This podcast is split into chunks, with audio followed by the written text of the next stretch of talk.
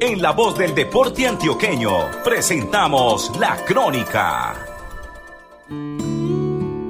Roosevelt Castro, desde que tiene uso de razón, es un apasionado por el periodismo deportivo. En la escuela, cuando niño, redactaba las noticias y las escribía en el pizarrón. El polvo que se desprendía de las tizas se convertirían en sus primeras huellas experiencia, digamos así, periodística que tuve con tablero, tiza y borrador en una escuela que se llama Francisco Montoya Kennedy de Caramanta, Antioquia. Y nos fuimos dando cuenta de que también éramos hábiles en ese sentido. Roosevelt es oriundo de Villarrica, Tolima. Su papá trabajó en la Federación Nacional de Cafeteros y por eso, en compañía de su familia, constantemente se radicaba en diferentes pueblos de las tierras del café en Ericonia, Sonsón, Santa Bárbara, Betania, Caramanta y hasta que dimos al gran salto a la gran ciudad que fue Medellín en 1974.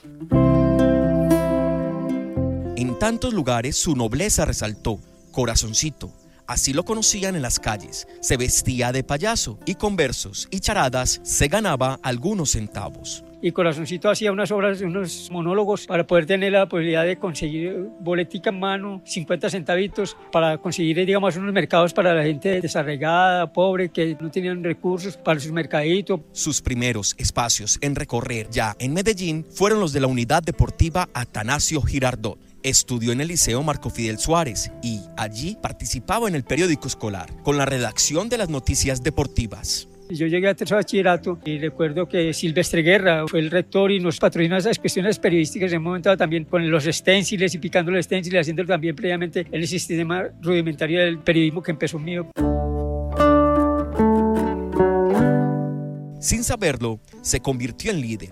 Con el popular Pico y Monto organizaba partidos de fútbol callejero para mantener a sus amigos ocupados digámoslo así, que fui organizador de los equipos de la barriada, los famosos desafíos barriales, que la gallada que se enfrentaba con este, con el otro, entonces el organizador del equipo, porque fue el que prácticamente gestaba todos esos uniformes. Desde ese momento se interesó por el fútbol y buscó las maneras de sumar experiencia. Con el tiempo realizó cursos de técnico y de árbitro. Porque yo había hecho unos cursos arbitrales también con Octavio Sierra, con Gonzalo Valderrama en el momento dado también, Juan Manuel Gómez Botero, que me dio la oportunidad, había fungido como árbitro de fútbol también en la Liga Antioqueña de Fútbol Roosevelt estudió comunicación social y periodismo en la Universidad de Antioquia, donde recorría los pasillos con su tradicional maletín de cuero ABC y de este sacaba documentos académicos sobre el lenguaje bélico en el fútbol como forma de sensibilización. Uno tiene que estar en función del aprendizaje y del conocimiento.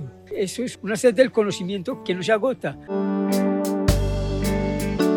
Pasó por la radio, la televisión y la prensa local. También ha explorado los medios digitales para llegar con su mensaje de convivencia. Uno de sus proyectos destacados es Historias a la Redonda, en el cual ha entrevistado a reconocidos personajes del contexto nacional y mundial. Es un perimo que he insistido para la vida, para la reconciliación y para el amor, que es ese reconocimiento no mezquino de la gente que con el fútbol está construyendo país, está construyendo ciudad, está construyendo región. Alguna vez le escuchaba a Tomás Eloy Martínez, un periodista argentino, que él decía que el periodismo no es un circo para exhibirse, sino un instrumento para pensar, para crear, para ayudar al hombre en su eterno combate por una vida más digna y menos injusta. Agapito Silva, un personaje creado y caracterizado por Roosevelt, se convirtió en la posibilidad de vincular el periodismo deportivo con el arbitraje. Agapito Silva era un árbitro de fútbol que en una transmisión de fútbol profesional con humor que teníamos el despelote deportivo. Aquí hacíamos esa transmisión con cuatro trovadores y cuatro periodistas. La parte seria la hacíamos los cuatro periodistas, pero nos metíamos como en la película también del humor y eh, ahí emerge el analista arbitral.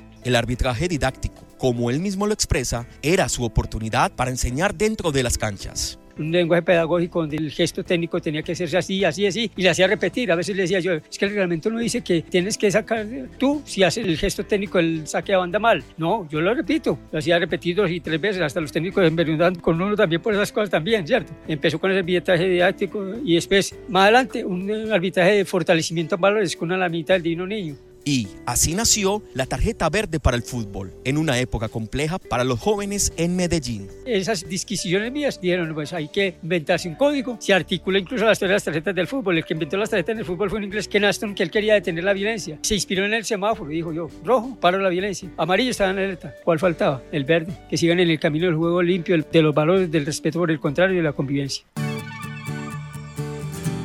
Para Roosevelt, la cartulina verde se convirtió en su filosofía. Es su principal promotor. Actualmente, la tarjeta se implementa en diversas canchas del mundo, con el enfoque humanístico que, desde un inicio, Roosevelt ha compartido desde la década de 1990 a la segunda división del fútbol italiano, que fue la que catapultó y el efecto boomerang en los últimos 6-7 años aquí. La Asociación Irlandesa de Fútbol la tienen en los torneos de formación, también a la Real Federación Andaluza de Fútbol para la temporada 2014-2015, a la Comunidad Valenciana en la temporada 2019, en el 2018 los torneos de formación de AFA también la tiene, 2017 el libro La Moral de carácter obligatorio para las escuelas públicas y privadas de Japón. Un sueño. Que esta tarjeta verde llegue al reglamento del fútbol. Esta es una crónica de Andrés Esteban Marín para la voz del deporte antioqueño.